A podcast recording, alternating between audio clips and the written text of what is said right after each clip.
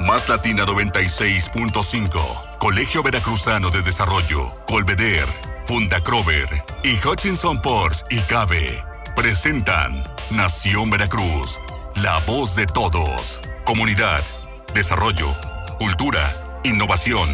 En Nación Veracruz, la unidad de todos. Ya estamos en Nación Veracruz, la voz de todos en este lunes, el lunes 17 de agosto del 2020.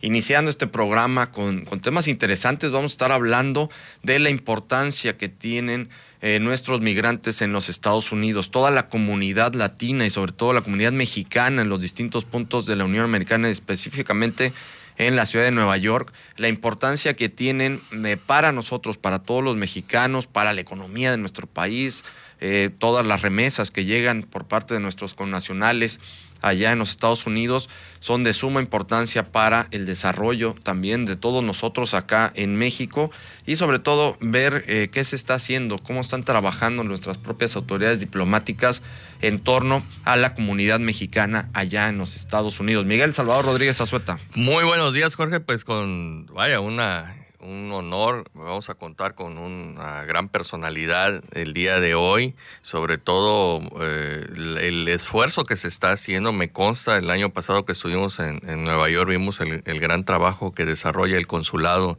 de México en aquella ciudad por la gran, eh, como tú lo mencionas, la gran cantidad de mexicanos que hay por allá. Entonces, pues vamos a, sin más, vamos a darle la bienvenida a nuestro invitado. Le damos eh, la bienvenida directamente desde los Estados Unidos, desde Nueva York, al cónsul de México en esta ciudad norteamericana, en Nueva York, al doctor Jorge Islas López, que ya está con nosotros en la línea telefónica. Cónsul, bienvenido a Nación Veracruz, la voz de todos. Muy buenos días. Muchísimas gracias, les agradezco mucho Jorge Luis, Miguel Salvador, qué gusto saludarlos y al auditorio Muchísimas gracias y bueno, pues qué agradable poder contar con Auditorio Veracruzano porque fíjense que también tenemos paisanos de Veracruz radicados en el área triestatal de Nueva York. Hay mucho veracruzano, por supuesto, allá también en la zona de Nueva York. Eh, Cónsul, nos gustaría eh, a partir eh, toda esta plática, esta charla eh, con usted, en el sentido de ver la importancia, primero que nada, ver la importancia eh, que representan todos nuestros amigos, nuestros connacionales, nuestros compatriotas que están allá en los Estados Unidos, la importancia eh, que tienen ellos para nosotros, para todos los mexicanos. Bueno, la, es la fuerza migrante, eh, los mexicanos que viven en Estados Unidos, ni más ni menos, con todo su trabajo cotidiano, duro, muy, muy riguroso, muy comprometido.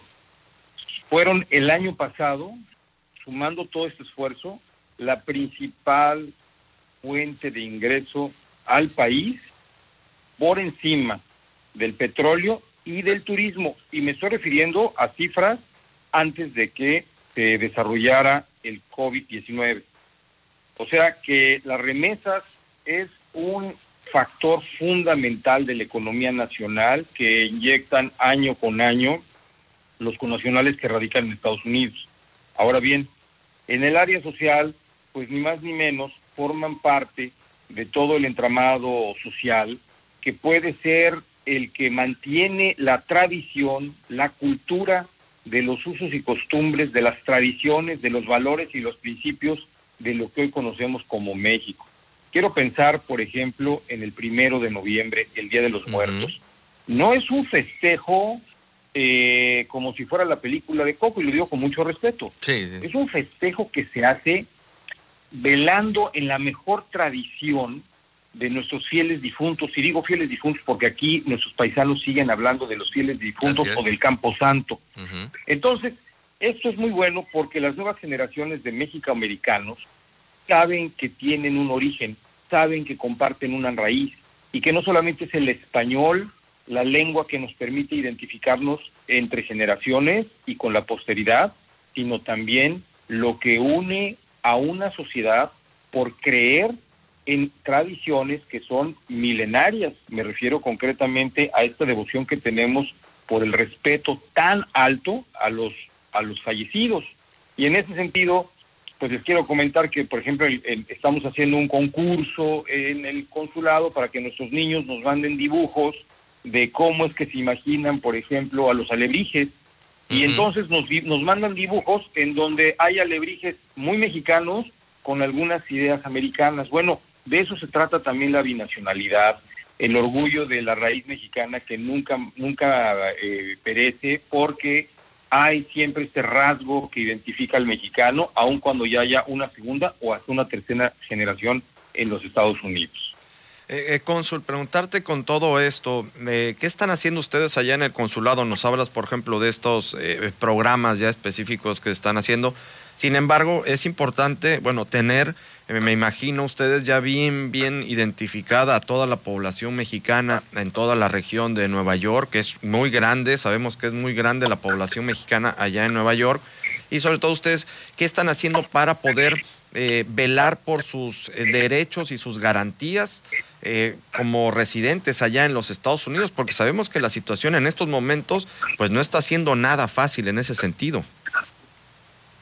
Muy difícil y yo diría hoy más que nunca muy complicado. Tenemos alrededor de un millón doscientos mil mexicanos aproximadamente en el área triestatal que abarca New Jersey, Connecticut y Nueva York. De estos lugares, eh, el 80% son poblanos y de este número amplio de mexicanos que tenemos, también consideramos que cerca del 80% son migrantes no documentados. Entonces, pues eh, tenemos un universo muy amplio a donde tenemos que proteger, promover y defender el, el, el, mejor interés de nuestros connacionales en el área, pero también sus derechos, como bien lo señalas José, eh, Jorge Luis. Y aquí es muy importante establecer lo siguiente. El hecho de que tengan una presencia no documentada en Estados Unidos no quiere decir que no tienen derechos humanos, no quiere decir que no tengan dignidad, no quiere decir que no tengan derecho a una defensa del debido proceso de ley. No quiere decir que no tengan manera de hacer valer su presencia, aun cuando no tengan documentos. Y en ese sentido el consulado protege y promueve sus derechos frente a distintas instancias de autoridad. Las inmediatas son las que pueden detener y deportar. Es una instancia coactiva de, la, de migración, es una instancia federal llamada AI, y lo que hace fundamentalmente es identificar a personas no documentadas y de detenerlas para deportarlas. Bueno, en este sentido lo que nosotros hacemos es hacer todo un trabajo preventivo de información de cuándo pueden llegar a tu domicilio, cuándo no pueden y si puedes permitirles la entrada a tu domicilio. Y ahí es donde nosotros damos mucha información. Esta información es fundamental porque a veces, eh, digamos, ante el miedo o ante el desconocimiento de ciertos temas, la gente no sabe cómo reaccionar. Nosotros estamos muy preocupados porque la gente sí sepa cómo reaccionar y cómo hacer valer sus derechos constitucionales. Atención, el hecho de no tener una presencia estable o legal o documentada no quiere decir que no pueden ejercer derechos como seres humanos. Y ahí es donde nosotros fincamos en principio toda la fuerza de nuestra orientación institucional para que puedan ser defendidos no solamente en la etapa previa, sino incluso en juicio. En juicio porque se lleva un procedimiento administrativo ante cortes de migración cuando van a ser deportados. Eh, claramente hemos detectado que un discurso que ha sido fuerte en cuanto a generar algún tipo de prejuicio, pues ha generado cierto ambiente que no es bueno en general para la migración. No me refiero solamente a nuestra comunidad mexicana, sino hispana en lo general, y en ese sentido, pues hemos estado trabajando en las distintas instancias de autoridad para sensibilizar y hacer valer que ellos tienen derechos y una vez que son detenidos vamos a verlos y a visitarlos a los centros de detención, vemos cuáles son sus juicios, les acercamos a abogados, los orientamos y estamos en contacto con sus familias, siempre buscando que estén el derecho lo más cercano posible a la defensa de su caso a fin de que ellos puedan ejercer a plenitud la, mejor defensa de sus garantías. Sí, eso, cónsul, digo como, ahora sí que como abogado, me queda muy claro y a los amigos del auditorio que eh, una cosa es la situación administrativa eh, de, de, estancia, por supuesto, la, la migratoria, pero eh, está la defensa, por supuesto, de los derechos humanos y el debido proceso. Si no se cumple con esto, bueno, pues ellos eh, efectivamente tienen los, todos los derechos para interponer los recursos eh, debidos, pues para de alguna manera salvaguardar su, su, su estancia, ¿no? O sus derechos en general como seres humanos. Efectivamente, el tema es que a veces eh, lo repito, a veces en el desconocimiento de los temas, digamos, ante la sorpresa de que a las ciertas horas de la madrugada pues llegase alguna fuerza coactiva del Estado a presentarse, tocar la, la puerta pues de una manera un poco eh, inusual o violenta, pues a la gente le espanta. Imagínense, tenemos paisanos que ni siquiera dominan el español, porque básicamente son eh, lenguas originarias, ¿no? Este, náhuatl, este, eh, triqui, zapoteco, no dominan el español, imagínense el inglés. Entonces son situaciones muy complicadas. Entonces, lo que hacemos fundamental y esencialmente en primer paso es dar orientación e información. En el consulado tenemos claro y estamos convencidos que la información es poder. ¿Poder para qué? Para tomar decisiones. Poder para saber qué hacer. Poder para saber en un momento determinado a quién recurrir para defender su caso y su causa. Y acto seguido, pues, con todo el trabajo y todo el apoyo institucional del consulado, acercamos a abogados, hacemos presencia consular en el ejercicio de los derechos consulares de nuestros connacionales y también, muy importante, pues les hacemos ver cuáles son las opciones que tienen a partir de que ellos pueden tener o no una detención. Es muy importante y esto es muy es sobresaliente anotarlo. No necesariamente el hecho de estar eh, detenido quiere decir necesariamente que va a ser deportado. Capaz que ha pagado impuestos, capaz que ha tenido una estancia irregular, pero ha sido una persona muy cumplida en diversas obligaciones que tiene como residente. Eh, capaz que hay algunas justificaciones que le permitirían, conforme a la ley, incluso quedarse y en juicio vencer a quienes lo han buscado para buscar su eh, deportación.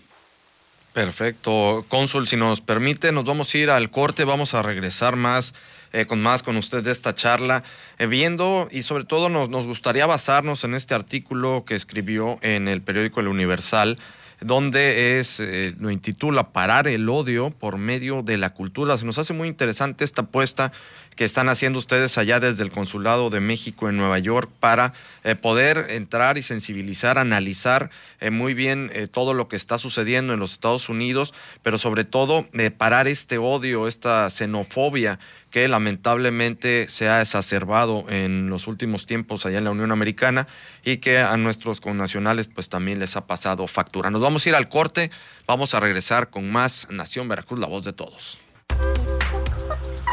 Este programa es presentado por Más Latina 96.5, Colegio Veracruzano de Desarrollo, Colveder, Funda Crover y Hutchinson Ports y Cabe.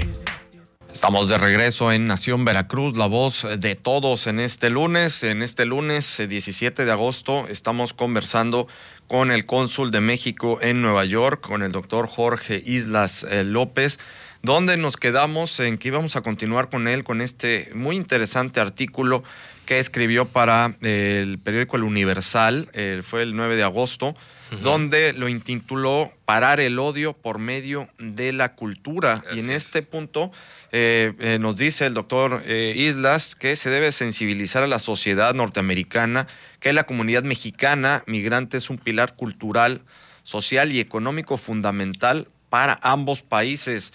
Eh, cónsul eh, Jorge Islas, a ver, coméntanos sobre esto y sobre todo eh, esta apuesta que están haciendo, que a través de la cultura se pueda llegar a esta sensibilización de la sociedad americana con relación a que vean la importancia que nosotros tenemos para ellos allá en los Estados Unidos. a propósito del aniversario, el primer aniversario luctuoso, muy lamentable acontecimiento de San Antonio, en donde en una tienda de Walmart, un un personaje joven, eh, asesinó a sangre fría a una veintena de personas, nueve de ellos mexicanos, con el ánimo de matar mexicanos, lo cito textualmente. Eh, el canciller Marcelo Ebrard ha iniciado y promovido la creación del Instituto Digital César Chávez del Español en Norteamérica, que es básicamente una plataforma digital que está operando ya inmediatamente con el apoyo de toda la red consular. Somos 50 consulados en Estados Unidos y el fin principal es divulgar y dignificar la cultura mexicana en Estados Unidos, precisamente para combatir el racismo y la xenofobia. Eh, la idea que se propone con este instituto es que de manera virtual se puedan subir diversos contenidos en voz, datos, imágenes, a fin de que se pueda eh, hacer valer la importancia y relevancia del español. Quiero decirles a los radioescuchas de Nación Veracruz, la voz de todos, que somos 800 millones de hispanoparlantes. somos una de las lenguas más importantes del mundo. Y si todo eso lo conectamos en términos económicos, en términos comerciales y en términos culturales, estamos eh, eh, entrando de lleno a una parte fundamental de la expresión cultural eh, mexicana, porque somos producto de una fusión de dos mundos, ciertamente, pero aquí en el caso de Estados Unidos es la fusión de otros dos mundos. Somos una sociedad ya con una presencia cercana a los 30 o 35 millones de migrantes, sean documentados o no documentados de segunda o hasta de tercera generación. Y es un mundo en donde eventualmente será una minoría llamada a tener una presencia más importante, más relevante de la que tiene el día de hoy. ¿Qué mejor hacerlo pensando en el futuro y derivado de diversos acontecimientos que a través de hacer entender quiénes somos como una expresión social y cultural? Y es por ello que el canciller ha eh, promovido esta gran iniciativa, que a través de la cultura podamos generar conciencia y sensibilización para educar y para poder expresar y hacer entender que somos personas trabajadoras, que tenemos expresiones culturales propias y que hemos hecho aportaciones muy importantes en, a lo largo de la historia en distintos momentos, en distintos rubros. De ahí la importancia de este Instituto Cultural que nosotros en el, en el Consulado de Nueva York, a través de nuestro Instituto Cultural, lo festejamos porque nos da oportunidad de ser embajadores de lo importante y de la amplísima riqueza que tiene México hacia el mundo en diversos temas culturales. Sí, eh, fíjese, cónsul, eh, que me queda muy claro, el año pasado eh, que tuvieron la gentileza de, pues darme el espacio para presentar esta novela en español, que hasta la fecha clubes de lectura en español ahí en Nueva York y, este, la Universidad de Nueva York también ha estado en contacto conmigo. Pero una de las anécdotas que, que, que, quiero compartir con usted y con todo el público es que hay un restaurante eh, italiano muy famoso, es Humbertos, que está en la pequeña Italia. Bueno, pues en ese restaurante, eh, Jorge, amigos, eh, cónsul, todo el mundo habla español, son mexicanos. Y es una tensión que me sentía yo en casa Así lo voy a decir. Y después fui a otro restaurante en la zona donde está el, consulado, antes de la presentación, y el chico de ahí hablaba español, pero era armenio. Y entonces le digo, bueno, ¿y tú si eres armenio, por qué hablas español? Y dice, no, porque es muy importante hablar español. Eh, la gente que viene aquí habla español y yo tengo que hablar español porque pues, esto es negocio, ¿no? Entonces eso nos da la pauta para pues para ver la, importancia, ¿no? Y, sobre todo valorar, como usted dice, a estos 500 años, que no nada más son los 500 años de esta nueva nación, sino ya había más de 2000 que nos antecedían. Y entonces debemos de estar orgullosos y sentirnos orgullosos del trabajo que realizan nuestros connacionales eh, en el extranjero y, el apoyo que están recibiendo de ustedes. Pues muchas gracias, eh, Miguel Salvador. La verdad es que estamos trabajando fuerte, de manera muy comprometida, con mucha convicción y como yo lo comento con mis colaboradores en el consulado, con una gran pasión por servirle a México y a los mexicanos radicados aquí en Nueva York, derivado de los acontecimientos de ustedes también ya ampliamente conocido y difundido por el COVID-19, en Nueva York fue fatal y letal la manera en cómo impactó el virus.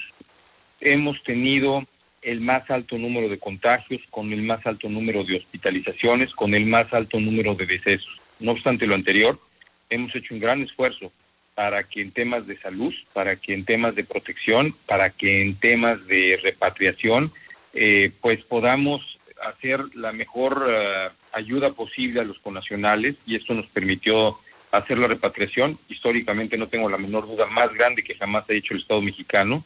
Eh, incluso, o sea, ni una sola guerra ha hecho, en el caso mexicano, una repatriación en un solo vuelo con tantos mexicanos que hayan regresado al país. Por eso el gobierno del presidente López Obrador y con el apoyo del canciller Marcelo Ebrard se hizo este ejercicio de hacer la repatriación, creo que de una manera más que digna, con todo el decoro, con todo el respeto que merecían nuestros conacionales, y creo que esto fue un motivo de mucho orgullo para toda la comunidad, porque se les repatrió como si fuesen héroes, y lo fueron, eran trabajadores esenciales. Gracias a ellos eh, y otros, Nueva York no colapsó porque nunca dejó de haber comida caliente en las mesas de los neoyorquinos, ni hospitales limpios, ni diversos temas en donde nuestra gente trabaja en primera línea. Eran frontliners, guerreros. Y pues el costo fue altísimo. Pero pues estamos en eso y haciendo el mejor esfuerzo porque hayan mejores momentos en todos los sentidos, no solamente en la parte sanitaria, sino también económica. Estamos también haciendo contribución y apoyo en temas de solidaridad humanitaria, repartiendo despensas constante y permanentemente y creo que tenemos eh, los suficientes recursos que nos han generosamente donado diversas empresas privadas, nacionales e internacionales, para que podamos llegar a fin de año y seguir apoyando a nuestra gente. Eh, cónsul, nos quedan un par de, minutos. Nos gustaría poder abarcar más temas. Eh, nos vamos a quedar nada más con, si le parece, que, nos deje una reflexión sobre esto, que este cuestionamiento que vamos a dejar al aire para poderlo eh, y poder tener pláticas sucesivas, si nos los permite, eh, en próximos días. Con todo gusto. Eh, ¿Cuáles son, cuáles son qué, mensaje nos puede mandar sobre los retos y desafíos que tenemos los mexicanos, tanto en México como también nuestros connacionales, con relación a esto que estamos viviendo, esta pandemia que, que, que es un desafío que nos ha puesto a temblar a todo el mundo en más de un siglo? Eh, son diversos los retos. En Nueva York, concreta y específicamente, el primer reto es que si hubiese algún rebrote, tenemos que estar muy atentos y sobre todo muy conscientes de que es un virus que sí mata. En ese sentido, tenemos que hacer conciencia personal, familiar y comunitaria de que, a diferencia de lo que pasó en la primera ocasión, tenemos que comer mejor, tenemos que dejar la vida sedentaria, tenemos que tener menos ingestas de calorías que no nos sirven, nos llenan pero no nos nutren y peor, están atrofiando nuestras arterias. Y eso es lo que lamentablemente nos está eh, lastimando mucho. Y lo digo con toda, con, evidencia empírica en la mano. Fuimos la comunidad más impactada de toda el área, por lejos. arriba de los afrodescendientes, arriba de los asiáticos, arriba de los blancos, arriba de los caucásicos, la más impactada de todos. Ya sabemos ahora, con conocimiento de causa, cuáles son algunos de los factores. Densidad demográfica, que somos frontliners o trabajadores esenciales, cierto, pero también porque tenemos en muchos casos enfermedades predeterminadas, dentro de ellas diabetes, hipertensión y otras. Si cambiamos hábitos, vamos a cuidarnos mejor en lo personal para cuidar en lo familiar y en lo comunitario. Ese sería el primer reto que yo tengo como cónsul, decir a todas horas, en todo momento, paisanos, si nos estamos muriendo, tenemos que cuidarnos. Y em, el cuidado empieza por uno mismo, cambiar hábitos, ir al médico, obviamente. Estamos promoviendo, como lo hemos hecho desde el principio de la gestión, los seguros médicos más eh, fáciles y de acceso a nuestra gente todo lo necesario para que tengamos mejores elementos de defensa, si es que hay un rebrote. En el mediano plazo, claramente, el único medio que va a cambiar la realidad presente de nuestra gente es la educación. El único, no existen, como dicen aquí, shortcuts o caminos cortos, atajos. La única manera de cambiar nuestra realidad presente es a través de la educación. Así es que estamos impulsando de que las nuevas generaciones no dejen la escuela que terminen la licenciatura y que eso va a dar mejores oportunidades para la siguiente generación, como lo hemos visto también empíricamente con muchas comunidades migrantes que aquí han tenido éxito. Así es que nuestra apuesta en el mediano y largo plazo, por supuesto, es por la educación y obviamente en el tema cultural es sensibilizar a Estados Unidos y al mundo de que México tiene grandes aportaciones y dentro de ellas está su gente, que es uno de los capitales más preciados que tenemos. Somos gente de trabajo, somos gente honesta, somos gente comprometida, somos gente buena. que valoren también que la migración y un país de migrantes está compuesto por amplias diversidades y dentro de ellas se encuentra la comunidad hispana y la comunidad mexicana. Vamos a hacer valer que nuestra presencia enriquece el mágico crisol del multiculturalismo y la multietnicidad que está caracterizada y con la que se caracteriza esta sociedad norteamericana, la que llama el sueño de oportunidades. Definitivamente, eh, doctor eh, Cónsul, muchísimas gracias, ya nos tenemos eh, que ir. Muchas gracias por, por esta charla. Vamos a seguir, si nos permite, pendientes con usted, volver a platicar. Nos quedamos con varios temas que son de, pues, de suma importancia, tanto para nuestros connacionales allá en los Estados Unidos, allá en la región de Nueva York, como para eh, nosotros acá, todos los mexicanos, dada la importancia eh, que representan ustedes allá con relación a todo lo que pues envían de remesas y sobre todo pues con la presencia de mexicanos en los Estados Unidos. Cónsul, muchísimas gracias. Les agradezco mucho, Jorge Luis, Miguel Salvador. Un saludo a todo el auditorio de la Nación Veracruz, la voz de todos. Espero me inviten pronto para seguir con, eh, platicando con ustedes. Muchas gracias. Gracias y felicitaciones por ese equipazo ahí con Miguel Gleason y Claudia Jasso y todo el equipo que, este, que hace posible todo, todo, todo, el trabajo, Consul, bajo esa dirección que, que tienen. Muchas gracias. Acá los esperamos. Un abrazo. Gracias. Claro que sí. Muchísimas gracias. Estuvimos platicando con Jorge Islas López, él es el cónsul de México en Nueva York. Pues con esto nos vamos, nos despedimos solo por hoy. Recuerden, las citas mañana en punto de las 9 de la mañana. Nación Veracruz, la voz de todos. Más Latina 96.5, Colegio Veracruzano de Desarrollo, Colveder, Funda Crover y Hutchinson Ports y Cabe presentaron Nación Veracruz, la voz de todos. Hasta la próxima.